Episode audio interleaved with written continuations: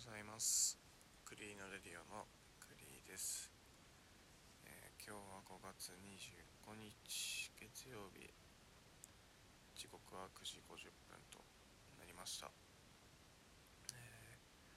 ー、今日から今日ですねおそらく緊急事態宣言が解除されるということで、えー、やっと働けるなという感じています。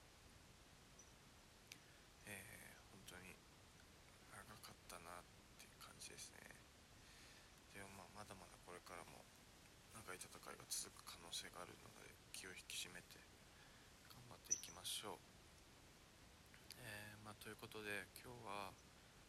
えー、おとといですね、あの僕たちができる環境に優しい買い物方法についてのその1について喋っていたので今日はそのその2ですね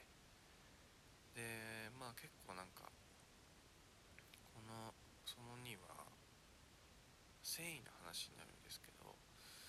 あんまり詳しく喋っても正直仕方ないなと思ったので今日はすごい簡潔にまとめて喋ろうかなと思ってます。えー、はい。環境に優しい買い物方法。で、まあ、特に気をつけてほしいことっていうのが、まあ、これが今日一番伝えたいことなんですけども再生ポリエステルのような合成繊維ととまあなんか他にとりあえずなんかこう繊維がいろいろあるんですけどその繊維が混ざってる混毛されてるコットンは避けてくださいっていうことです。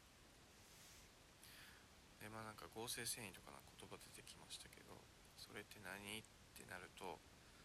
まずそもそも繊維っていうのが2種類あって天然繊維っていうのと化学繊維っていうのがあるんですけどまあ、天然繊維っていうのはもうほんと言葉の通り、まあ、天然素材になるんですけども、まあ、植物繊維と動物繊維の2つに分けられます。でまあなんだろうまあ例えばコットンとかあと麻とかシルクとか、まあ、そういうのが、まあ、天然繊維ですね。で化学繊維っていうのが、えーまあ、4種類に分けられるんですけど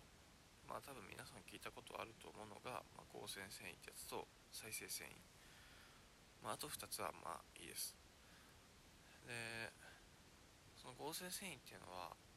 まあそれが、まあ、石油が原料になってるんですけどえー、まあほとんどの服、まあ、世の中に出回ってる服のほとんどが合成繊維で作られています。あのポリエステルとかナイロンとかアクリルとか。多分聞いたことあるんじゃないかなと思います。あの首元のタグとかに何パーセントとか書いてると思うんですよ。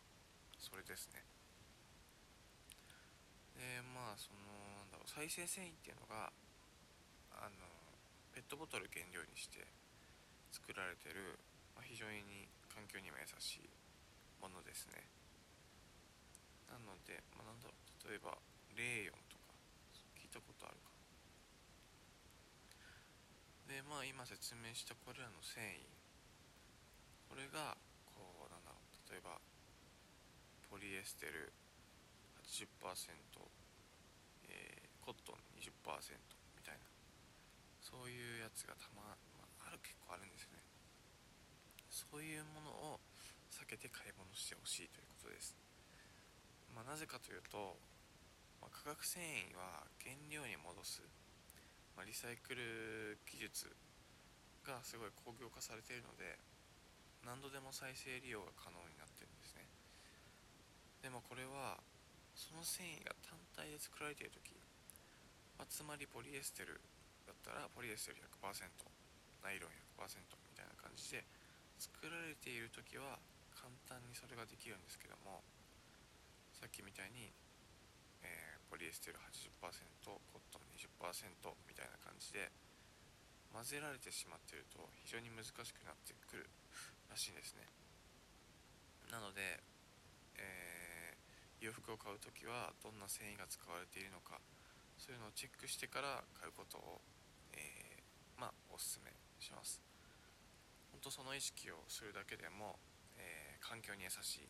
買い物ができると思いますのでぜひ今日からですねまあ多分天頭とか行って買う場合とかあとはまあネットショップでもそういうタグの部分の説明を読むとかっていうことをしてほしいなと思います。で明日はその最後ですね。このシリーズの最後の3段目、えー、について喋っていくので、えー、よかったら聞いてください、えー、それでは皆さん今日も素敵な一日をお過ごしください。クリーノレディオのグリでした。